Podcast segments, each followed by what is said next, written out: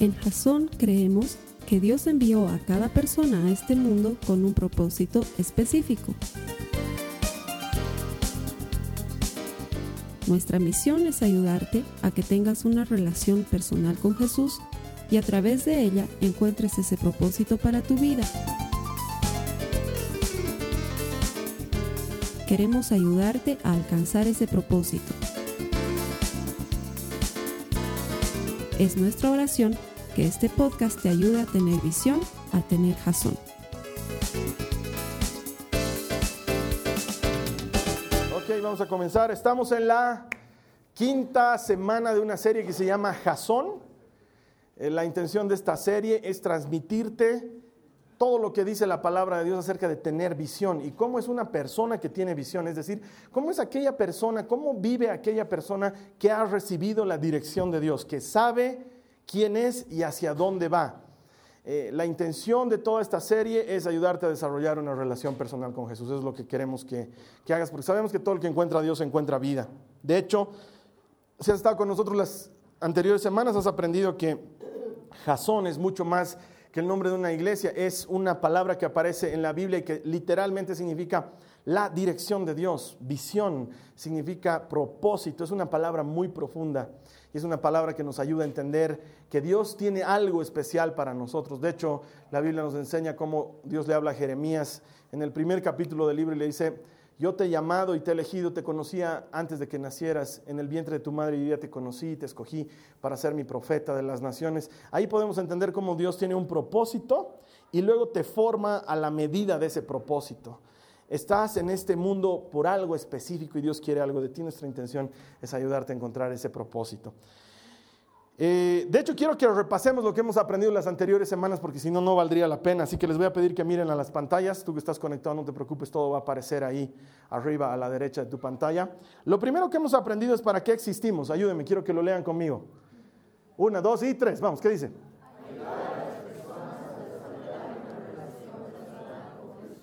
¿Para qué existe Jasón? Para ayudar a las personas a desarrollar una relación personal con Jesús. ¿Para qué vienes a Jasón? Para ayudar a las personas a desarrollar una relación personal con Jesús. ¿Para qué tenemos ministerio de niños? Para ayudar a las personas a desarrollar una relación personal con Jesús. ¿Para qué salimos a repartir comida a los que tienen hambre? Para ayudar a, las personas a desarrollar una relación personal con Jesús. ¿Para qué tenemos estudios bíblicos? Para ayudar a las personas a desarrollar una relación personal con Jesús. ¿Para qué predico los domingos? Para ayudar a las personas a desarrollar una relación personal con Jesús. Esto se trata de Jesús, solo de Jesús y nada más que de Jesús. Y nuestra intención es ayudarte a desarrollar una relación personal con Él. Eso es. Si la tienes clara, lo siguiente es bien fácil porque cuando sabes quién eres, sabes lo que tienes que hacer. ¿sí? La idea es que nosotros adquiramos identidad. Cuando tienes identidad, el propósito viene fácilmente. Lo siguiente que hemos aprendido es que hacemos esto porque todo el que encuentra a Dios encuentra vida. ¿sí? Nuestra idea de hacerle de ayuda a la gente para que desarrolle una relación personal con Jesús es porque todo el que encuentra a Dios encuentra vida. Quiero que digas eso conmigo. Todo el que encuentra a Dios encuentra vida. Puedes encontrar muchas cosas, pero cuando encuentras a Dios, encuentras vida. Por eso queremos ayudar a la gente a desarrollar una relación personal con Jesús. También hemos aprendido, Jasón significa visión. Entonces, tengo Jasón primero porque soy libre. ¿Sí?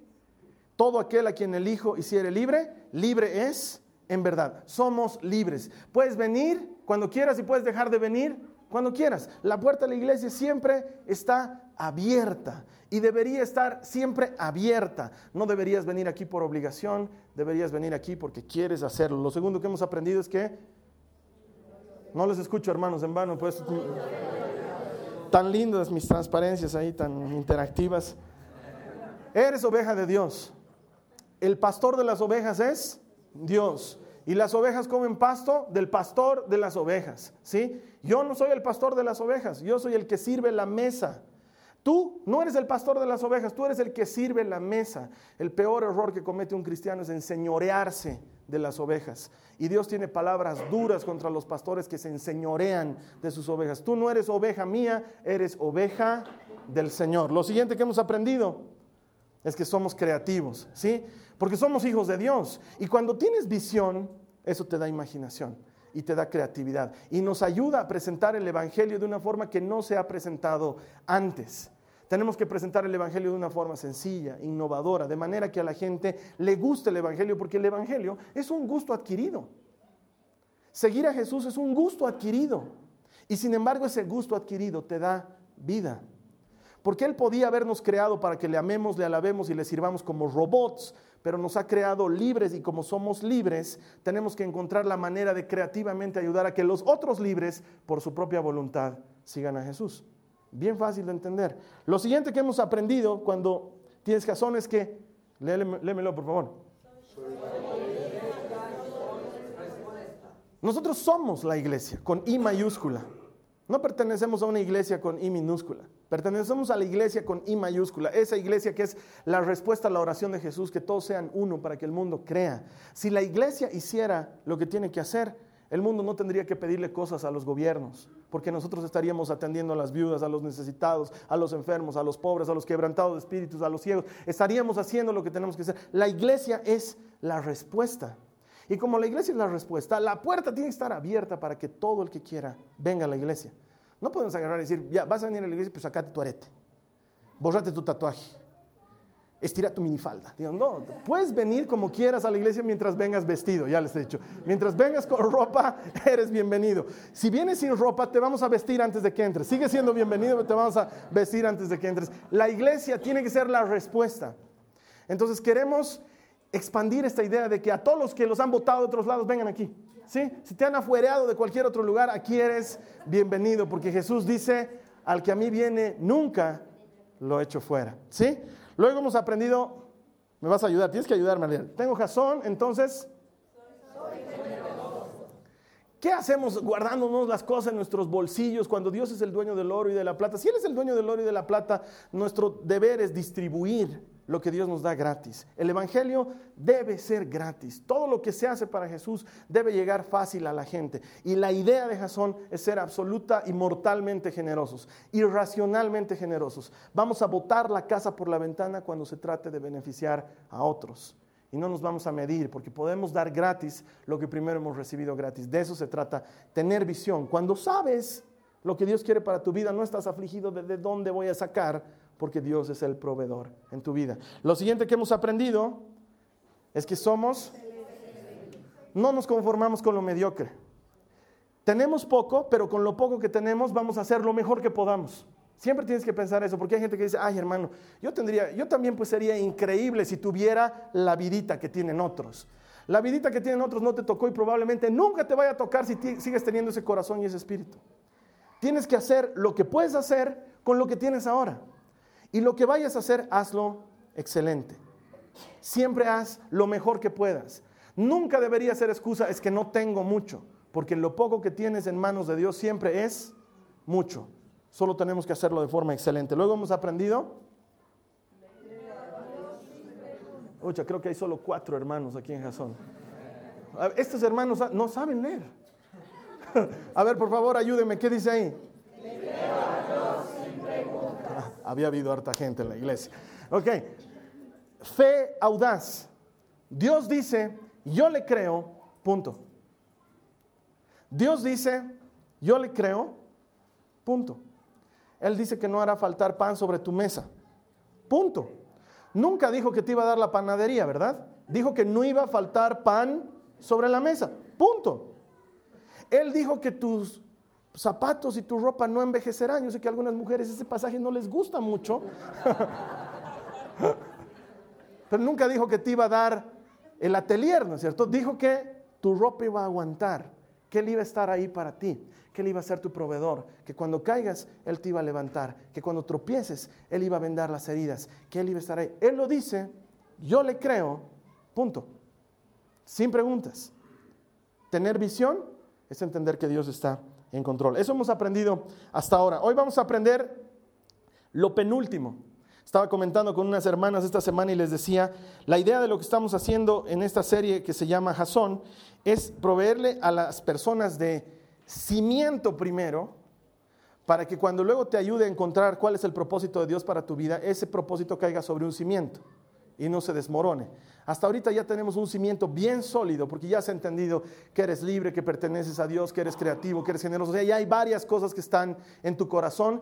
Cuando tu propósito caiga sobre eso, no sé, por decirte que el propósito de Dios para tu vida es que seas médico, entonces eres un médico libre, eres un médico que pertenece a Dios, eres un médico generoso, eres un médico creativo, eres un médico que le cree a Dios sin hacer ¿me entiendes? Si el propósito de Dios para tu vida es que seas el próximo ministro de vivienda, entonces eres un ministro de vivienda libre, un ministro de vivienda que pertenece a Dios, un ministro de vivienda que es generoso, ¿me entiendes? Si el propósito de Dios es que seas padre o madre, tienes que ser un padre libre, un padre generoso, ¿me entiendes? Hemos puesto un cimiento bien claro para que cuando entiendas cuál es el propósito de Dios para tu vida, ese propósito se asiente sobre roca. Y la roca es Cristo. ¿Sí? Lo que vamos a ver hoy he decidido titularlo ¿Qué diferente es ser Jasón? Porque si hay algo de lo que nos preciamos en el buen sentido es que este lugar es diferente. Y lo que hacemos aquí es diferente. No estamos inventando la pólvora, alabanza, prédica, todo. En, en, el paquete parece lo mismo, pero cuando lo empiezas a consumir, te das cuenta que es diferente. Porque es diferente hacer iglesia a propósito. Es diferente vivir vida de cristiano a propósito. Porque cuando sabes quién eres y sabes lo que tienes que hacer, luego caminas voluntariamente, intencionalmente. Y obviamente eso va a redundar en que seas diferente. Entonces, tener visión te va a hacer diferente a las demás personas, porque la mayoría de las personas no tienen visión. La mayoría de las personas no tienen dirección de Dios para su vida. La mayoría de las personas vienen a este mundo y no saben que tienen un propósito y viven como gente sin propósito y por ende viven de una manera no intencional, sino a lo que venga, a lo que suceda. Pero cuando Dios viene a tu vida, y te proporciona visión, te da dirección, inevitablemente tu vida es diferente. Es como cuando estás en un restaurante de, comida rápida. Me ha pasado un tiempo atrás, no voy a decir el nombre del restaurante, pero aquí es bastante obvio, digamos. Estaba ahí y llego a la fila y me dice, eh, sí señor, está en su maquinita. No, sí señor, ¿qué va a querer? Entonces yo voy y le digo, quiero un combo 1 con Coca-Cola, sin hielo, un combo 2 sin cebolla, con Fanta, sin hielo y quiero un combo 3 con pepinillos extra, con queso extra, con Coca-Cola, sin hielo. Entonces el tipo agarra me mira y me dice, es la primera vez, les estoy diciendo la verdad, es la primera vez que se me acerca un cliente que sabe lo que quiere. Dice que la mayoría de los clientes llegan y, a ver, ¿qué voy a querer? ¿Qué voy a querer? ¿Esa hamburguesa de ahí viene con papas? Sí, porque no quiero las papas. ¿Y cuánto cuesta la papa sola? O sea, realmente no tienen idea lo que quieren. Y esto me decía el chico que atendía ahí en la cama, es la primera vez que me toca un cliente que sabe lo que quiere, porque así, pum, pum, pum, pum. De hecho, a mi esposa le encanta que yo haga el pedido cuando estamos en auto, porque voy y pum, pum, pum, y listo, la fila va. En cambio, no, te, no odias que hay un tipo adelante, mm, la cajita viene con juguete o sin juguete. la gente no sabe lo que quiere. Cuando, cuando sabes lo que quieres, cuando tienes visión, cuando sabes a dónde estás yendo, la vida fluye. Es más rápida es más fácil de llevar. Los hombres complicamos mucho la vida y la vida debería ser distinta. De hecho, te voy a contar, cuando yo era chiquito, odiaba ir a hacer mercado con mis papás. Era un proceso que tomaba todo el día. Salíamos creo que a las 6 de la mañana de mi casa, llegábamos al mercado, encontrar parqueo era imposible, salía detrás de mi mamá, mi papá, mi hermano y las canastas y era una locura y mi mamá regateaba que esto, que el otro y no le gustaba el precio y se iba a otro lado y regateaba el precio. Y era toda la mañana, para eso de las 2 de la tarde, recién estábamos volviendo al auto y no sabíamos qué almorzar y era la pelea del fin de semana. Odiaba ir al mercado. Era la cosa más horrible de mi vida. Hoy el mercado en mi casa lo hago yo. Me toma media hora. Exactamente media hora porque sé exactamente lo que quiero. Entonces voy a las verduras y le digo, dame esto, esto, esto, esto, en pesos, en precios, me lo sé exactamente. Luego me voy a la carne, compro la carne, luego me voy al pollo, compro el pollo y luego digo, esta semana voy a meterle chancho, vamos a meterle pescado, ya, ya tengo elegido, voy, esta vez he elegido pescado, compro el pescado y al estar saliendo compro la fruta y me ha tomado exactamente media hora y soy libre. Es increíble vivir una vida con enfoque. Es increíble. Y no llegar al mercado y decir, esta vez que quiero champiñones, no sé, me hacían daño, tal vez ya no me hace daño. Late. Es vital. Cuando vives una vida con visión, eres diferente. Cuando tienes visión, sabes quién eres, sabes lo que tienes que hacer y por ende tu vida fluye. Y no te detienes, avanzas. De hecho, miren lo que dice Primera de Corintios 9, 24 al 26. Dice, ¿no se dan cuenta de que en una carrera todos corren, pero solo una persona se lleva el premio? Así que corran para ganar. Me encanta este Pablo, es un campeón. Corran para ganar. Todos los atletas se entrenan con disciplina, lo hacen para ganar un premio que se desvanecerá, pero nosotros lo hacemos por un premio eterno. Por eso yo corro cada paso con propósito. No doy golpes al aire. No estoy perdiendo mi tiempo. Odio encontrarme con una persona, odio, la palabra está bien elegida, encontrarme con una persona a la que le pregunto, ¿qué haces? Y me dice, estoy matando tiempo. Dámelo porque a mí me está faltando tengo tantas cosas que hacer que quisiera prestarme dos horitas de otras personas, porque así tendría más tiempo. Y hay gente que, a manera de matar el tiempo, he venido. ¿Qué estás haciendo con tu vida? Hay gente que mata tiempo, no lo puedo creer. Eso es dar golpes al aire. Es dar golpes al aire. O sea, si vas a descansar, no tengo nada en contra del descanso, que sea un descanso que es parte de tu propósito. Hoy me toca descansar. No quiero que te vuelvas un Sheldon Cooper, obviamente, ¿sí? Los que no saben quién es Sheldon Cooper realmente están mal, hermanos. O sea, ya no sé cómo puedo ayudarles. O sea, eso es... No, Dios mío. Google that for me. Tener visión, tener jazón, te hace diferente, pues lo que haces ahora es intencional. Cuando tienes visión, vives una vida intencional. Y vivir una vida intencional es una manera superior de vivir la vida. No es que eres mejor, es que estás viviendo mejor. Es algo diferente. Así que hoy quiero compartirte tres cosas sencillas que van a terminar de cerrar el círculo de lo que nosotros consideramos el ADN de una persona que vive con visión. La primera de hoy es que somos eternos aprendices. Una persona que tiene visión es un eterno aprendiz. Estaba viendo anoche por decimocuarta vez con mi esposa una película que se llama Sin Límites, con uno de mis actores favoritos, se llama Bradley Cooper. Esta película se trata de que él consigue una droga extraña que hace que la mente se le abra completamente y empieza a poder utilizar todo el potencial de su cabeza. Entonces todo lo que había aprendido está ahí y disponible y lo puede utilizar cuando quiera. De hecho me encanta esa escena en la que se encuentra con unos maleantes que lo quieren asaltar y todas las películas de Kung Fu que había visto en su vida vienen a él y los mata todo. O sea, increíble lo que sucede. Pero no estoy yendo de esa parte, sino a la en la que él habla con De Niro. De Niro es uno de los personajes principales de la película y le dice, estás cometiendo el gran error de los sabelotodos, que creen que son los únicos sabelotodos. Y es verdad. El gran problema de la gente que sabe es que piensan que son los únicos que saben. Solo yo sé. ¿Qué me puedes enseñar tú?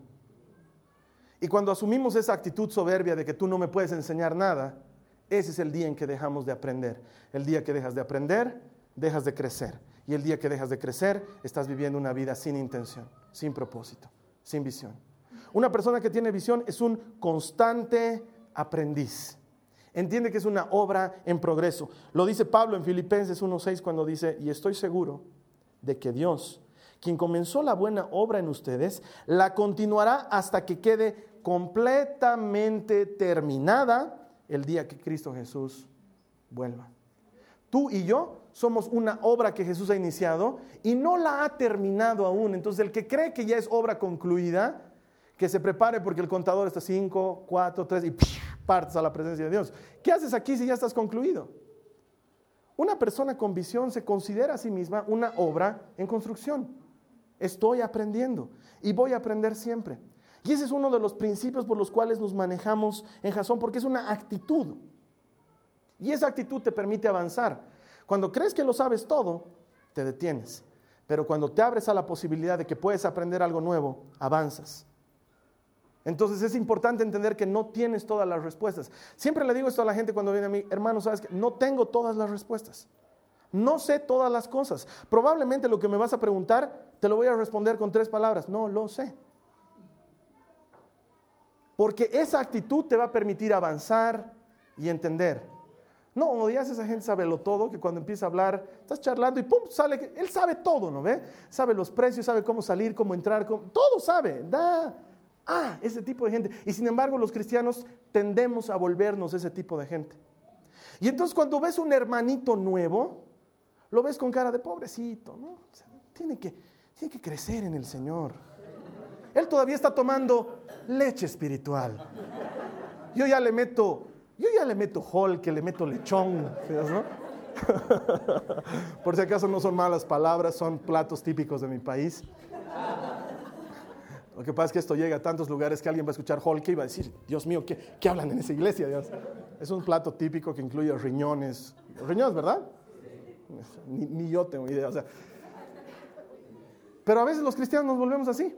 Entonces viene un hermano y te quiere compartir algo del Señor y tú estás como, ya papito, la revelación te va a llegar en otro momento. Déjame orar por ti, aleluya. ¿No? Mal, todo mal. Aquí en Jasón somos eternos aprendices. Vamos a aprender del hermano nuevo y del hermano que tiene muchos años en el Señor. Vamos a aprender del que viene por primera vez a la iglesia y vamos a aprender del que viene muy seguido a la iglesia. Vamos a aprender del que viene a Jasón y vamos a aprender del que no viene a Jasón porque va a otra iglesia. Porque estamos convencidos que no hay una sola forma de hacer las cosas y queremos encontrar muchas más formas posibles. Sí hay un solo camino, sí hay una sola forma de ir al Padre, es verdad, pero los métodos pueden variar y nosotros queremos aprender. Somos eternos aprendices. Estamos convencidos de que para alcanzar a quienes aún no hemos llegado, tenemos que hacer cosas que aún no se han hecho. Y no sabes que no sabes. Entonces hasta que alguien viene y te dice que no sabes, no sabes. Pero cuando alguien viene y te dice que no sabes, aprendes lo que no sabes. Y una actitud de constante aprendiz te va a ayudar a avanzar. Tener visión es asumir la actitud de un aprendiz constante. Entonces mucha gente viene y me dice, Carlos Alberto, tú que te dominas la Biblia. No, yo soy, soy un estudiante de Biblia. No soy un maestro en Biblia, soy un estudiante en Biblia. De hecho, nunca me voy a presentar y con ustedes, Carlos Alberto Paz, el maestro en Biblia. No. Soy un estudiante de la Biblia, un estudiante como tú. Y la estudio todos los días. Y no lo sé todo. Y quiero aprender.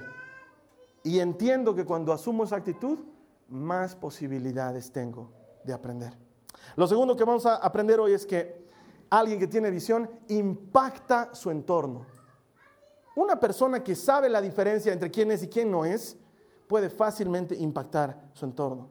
Tener visión y vivirla va a impactar tu entorno sin importar la escala, porque hay gente que dice, pero Carlos Alberto, es que yo soy bien bajo perfil, o sea, soy un empleado más en mi oficina, ni siquiera soy el jefe, ¿cómo puedo impactar mi entorno? Otra cosa, pues es Marcos Witt, que sale en la... ¿Sabes qué, hermano?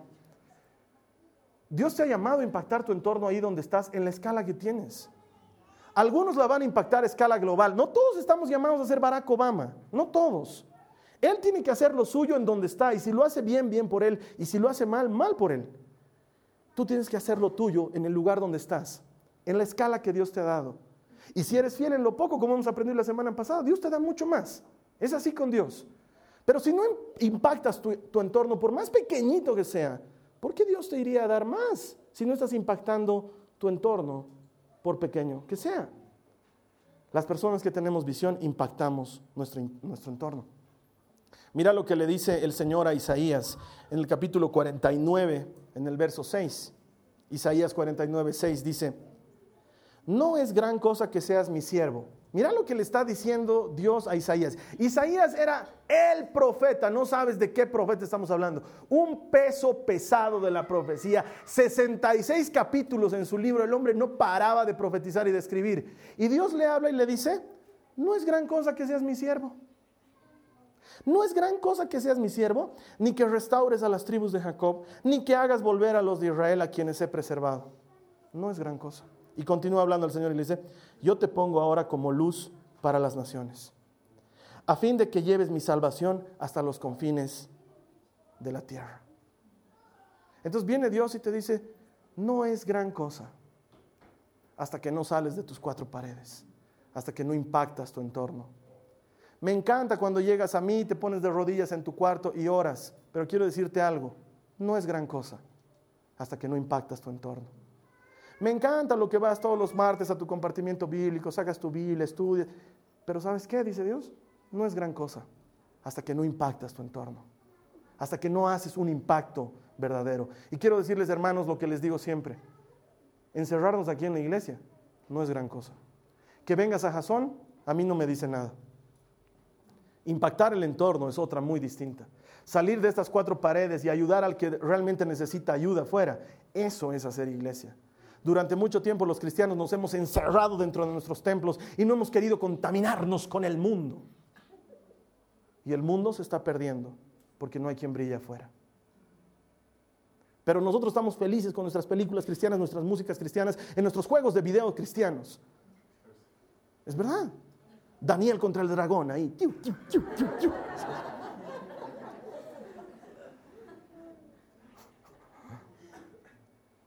Un cristiano que tiene visión impacta su entorno. Estás llamado a impactar en tu familia, en tu trabajo, entre tus amigos, causar un impacto. Y un buen impacto, no un mal impacto, no un impacto que haga que te hagan a un lado. ahí ya viene el cristiano, cállense porque nos va a juzgar. Están charlando, ay, cállense porque ahí viene el cristiano y no nos deja decir nada. Tenemos que dejar huella de una manera diferente. Somos chiquititos, pero Dios nos ve grandes. Jasón es una iglesia pequeña, pero su visión es gigantesca. Y vamos a impactar este mundo o nos vamos a morir en el intento. El único día que Jasón va a desaparecer va a ser o cuando Jasón sea parte de la iglesia con I mayúscula y ya no haya necesidad de nombres, o cuando hayamos impactado este mundo o impactado este mundo o yo me tenga que morir haciéndolo. No hay otra forma. Un cristiano impacta su entorno. De hecho, quiero que leas lo que dice Mateo 5, los versos 14 al 16. Dice, ustedes son la luz del mundo, como una ciudad en lo alto de una colina que no puede esconderse. Nadie enciende una lámpara y luego la pone debajo de una canasta. En cambio, la coloca en el lugar alto, donde ilumina a todos los que están en la casa. De la misma manera, dejen que sus buenas acciones brillen a la vista de todos, para que todos alaben a su Padre Celestial. Estamos llamados a ser luz afuera. Necesitamos ser luz afuera. Y los cristianos que les gusta vivir una vida de doble agente, que salen de aquí, se camuflan para que la gente no note que son cristianos, también están haciendo mal. Necesitamos, cristianos reales afuera, en un mundo real que necesita luz. Y eso tiene que salir del interior de la iglesia. Cuando tienes visión, vas a impactar tu entorno. Así que eres luz ahí donde estás. Solo tengo una petición que hacerte. Brilla, por favor. Brilla. Donde estás, brilla. En tu trabajo, en tu casa, entre tus amigos, brilla. No te opaques. No dejes que los demás te opaquen. Que no se conviertan, que no te conviertas tú a ellos, sino que ellos se conviertan a ti. Que tu luz sea contagiosa. Un cristiano que tiene visión impacta su entorno. Y el tercer punto, tenemos enfoque y hacemos las cosas simples. Una de las cosas por las que más se sorprende la gente es por lo simple que es Jasón. Simple colindante con simplón. Y así hemos querido que sea. Es así a propósito. No es que solamente hay sillas y hay un lugarcito chiquitito para predicar. No hay nada más. Simple. Y el día que tengamos un salón para 500 millones va a ser igual de simple. Sillas y un escenario y nada más. ¿Por qué? Porque no necesitamos poner columnas de oro, no necesitamos que la gente se enamore del templo, necesitamos que la gente se enamore de Jesús. El tiempo en el que la gente tenía que enamorarse del templo ya pasó, el Antiguo Testamento ya pasó. Ahora la gente tiene que enamorarse de las columnas de oro, que es Cristo. ¿Sí? Mantenemos esto simple, tan simple que es alabanza y prédica, simple. De hecho, cuando lo estaban entrevistando al Esteban, no sé si lo han visto en la tele, le preguntaban, ¿cómo es Jasón? Él decía, somos una iglesia simple. No tenemos una mega estructura de diáconos y ancianos, es simple. Está el Carlos Alberto que predica y estamos nosotros que le ayudamos. Simple. No necesitas 80 pasos para llegar a hablar con el pastor. Tengo que hablar primero con el asistente del asistente del pastor, luego hacer cita anticipada para hablar con el asistente del asistente del asistente del pastor. Y una vez que logro eso, puedo hablar con el asistente del pastor. Y entonces, y solo entonces, si el pastor está de humor, está con tiempo y yo no estoy mugre, sino que estoy santo y listo, puedo acercarme al pastor. Y tiene cinco minutos. Bendito del Señor. Habla rápido porque mi tiempo es justo soy un tipo común, mi teléfono es de dominio público, mi mail es de dominio público porque la iglesia es una iglesia simple. Entonces, como somos simples, tenemos un enfoque claro y nos dedicamos a hacer exactamente lo que sabemos hacer, ni más ni menos. De hecho, la vida es complicada porque nosotros la hacemos complicada. No porque la vida de por sí sea complicada, nosotros la hacemos así. Los fariseos eran unos campeones para complicarse la vida. Tanto así que existía el Tanaj. El Tanaj es la ley y los profetas. Y ellos crearon el Talmud para interpretar el Tanaj. O sea, tenían 613 mandamientos, pero no era suficiente, tenían que inventarse un mandamiento para el mandamiento. Porque Dios dice, no harás trabajo en el sábado, pero ¿qué es el sábado? Decían ellos. ¿Y qué es trabajo? Porque a lo mejor caminar es trabajo, pero dar dos pasos no es trabajo. Entonces se inventaron una complicación que ellos mismos no podían cumplir todas sus leyes.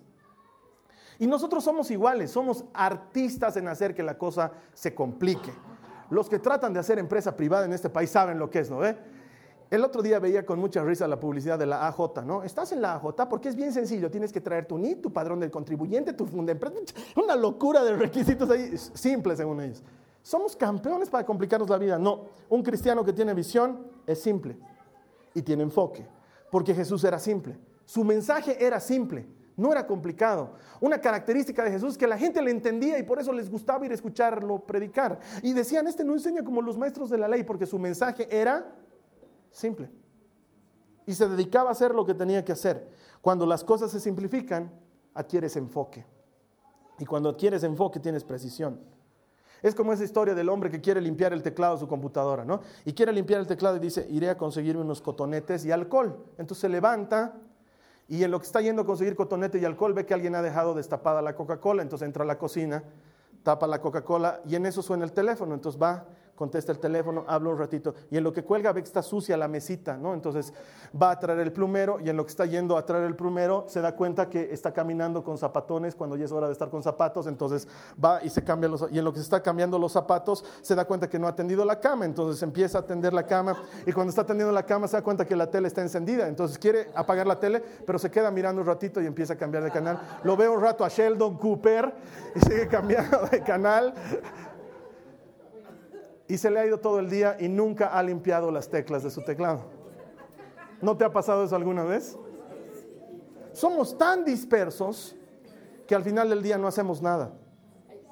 La mayor parte de las personas dicen, se ha pasado el día y no he avanzado en mi trabajo. ¿Y qué has hecho? ¿Qué has hecho? Mil cosas. Encima eso, has hecho mil cosas. Llegas muerto a tu casa porque has hecho mil cosas, pero no has avanzado. Enfocarte te hace avanzar. Necesitas enfoque. Cuando tienes visión, tienes enfoque. Mira lo que dice Filipenses 3, del 12 al 14. Dice, no es que yo ya lo haya conseguido todo. ¿Ven? Pablo, un eterno aprendiz. No es que yo ya lo haya conseguido todo. O que ya sea perfecto. Sin embargo, sigo adelante esperando alcanzar aquello para lo cual Cristo Jesús me alcanzó a mí. Y sigue hablando. Hermanos, no pienso que yo mismo lo haya logrado ya. Más bien, una cosa hago. ¿Cuántas cosas hace? ¿Cuántas dice? Más bien, una cosa hago. Olvidando lo que queda atrás y esforzándome por alcanzar lo que está delante, sigo avanzando hacia la meta para ganar el premio que Dios ofrece mediante su llamamiento celestial en Cristo Jesús. Una cosa hago, avanzo. Es lo único que hago, dice Pablo. Solo hago una cosa, avanzo. No hago más. No hago más. El enfoque te ayuda a avanzar. Entonces, aquí en Jasón no hacemos todo. De hecho, es, popular el dicho no bíblico, pero verdadero. El que mucho abarca, poco aprieta. Entonces, no queremos hacer mil cosas. Queremos hacer aquellas cosas que hacemos mejor. Somos buenos en tecnología, entonces le metemos duro a la tecnología. Y se han dado cuenta. Todo lo que es tecnología lo dominamos y lo utilizamos para anunciar el Evangelio. Somos buenos en eso. Somos buenos en predicar, entonces predicamos y predicamos y predicamos y predicamos porque somos buenos en eso y nos enfocamos en que nuestras prédicas cada vez sean mejores, cada vez sean más prácticas, cada vez sean más entretenidas, cada vez presenten el Evangelio de una forma más simple, porque es lo que sabemos hacer. Pero somos unos nabos para ministerio de mujeres y para ministerio de varones, para ministerio de rehabilitación. Somos unos navazos para eso. No lo hacemos. Hermano, necesito rehabilitarme de las drogas. Te voy a llevar a otra iglesia donde hagan eso. Aquí no lo hacemos. Pero somos unos nabos para eso.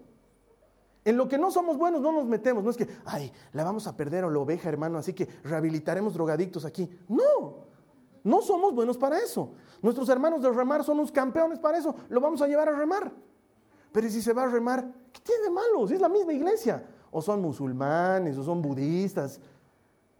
Los cristianos a veces nos desubicamos mal. Nosotros nos enfocamos en lo que sabemos hacer bien. Pues no, no hacemos concierto. ¿Qué concierto vamos a hacer? Le falta mucho a nuestra música. Pero si hay otros hermanos que hacen concierto, bien por ellos y vamos a ir a su concierto. Y hermano, ¿no deberíamos hacer nosotros también un concierto? ¿What? ¿Por qué? Vamos a hacer lo que sabemos hacer porque vamos a hacerlo bien. Si nos metemos en lo que no sabemos, entonces no lo vamos a hacer bien. Entonces estamos dispuestos a decirles no a muchas cosas buenas con tal de decirles sí a muchas cosas mejores.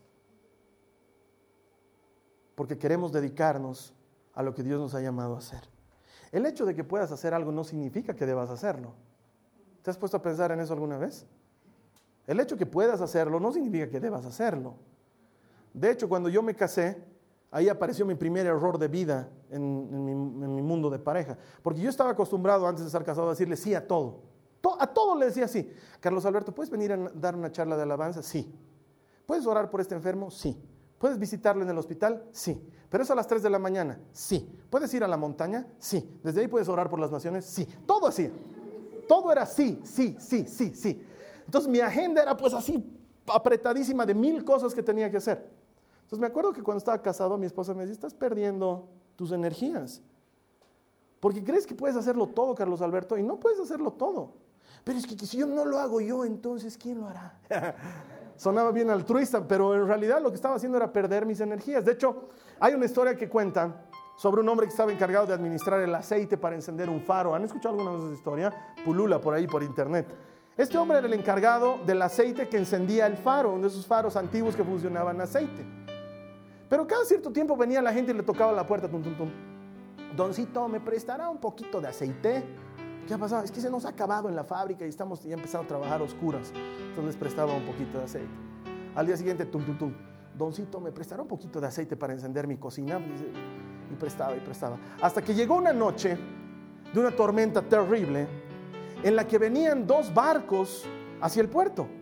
Y él estaba con el faro encendido y tenía que guiarlos haciendo el juego de luces. Y de repente, ¡pum! Se le va la luz.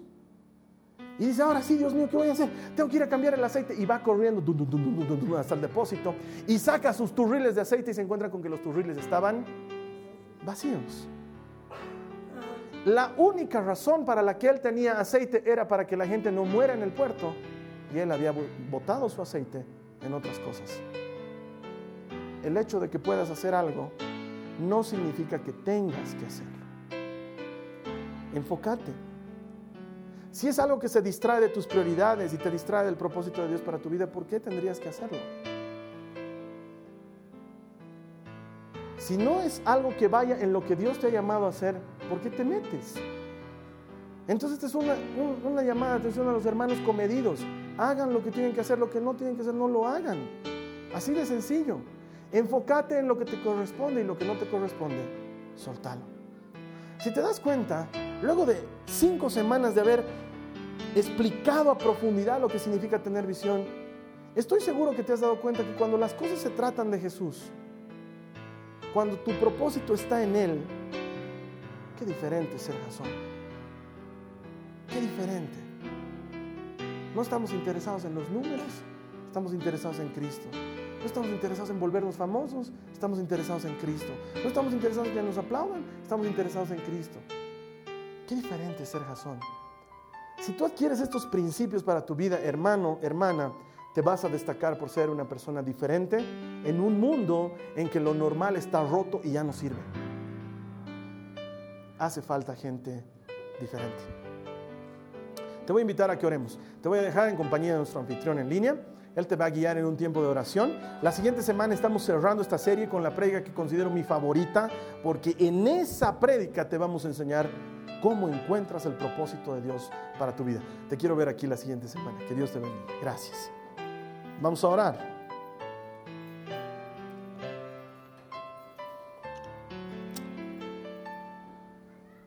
Señor Jesús, venimos delante de ti para asumir una actitud humilde de quien quiere aprender de ti.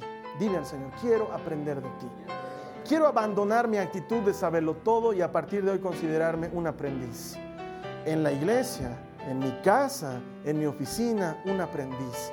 No es que soy un sonso, no es que no sé cosas, es que puedo aprender más. Díselo al Señor, me hago humilde delante de ti y quiero aprender. Díselo al Señor, me hago humilde y quiero aprender. Señor, ayúdame a impactar mi entorno. Ayúdame a hacer luz allá donde tú me llevas. Quiero ser luz en mi casa, quiero ser luz en mi trabajo, quiero ser luz entre mis amigos, quiero ser luz entre la gente que no me conoce, pero a quienes puedo dar testimonio de ti. Ayúdame a hacer luz. No quiero estar escondido debajo de una canasta, sino que quiero estar en lo más alto para alumbrar a los que necesitan luz. Ayúdame a hacerlo, Señor.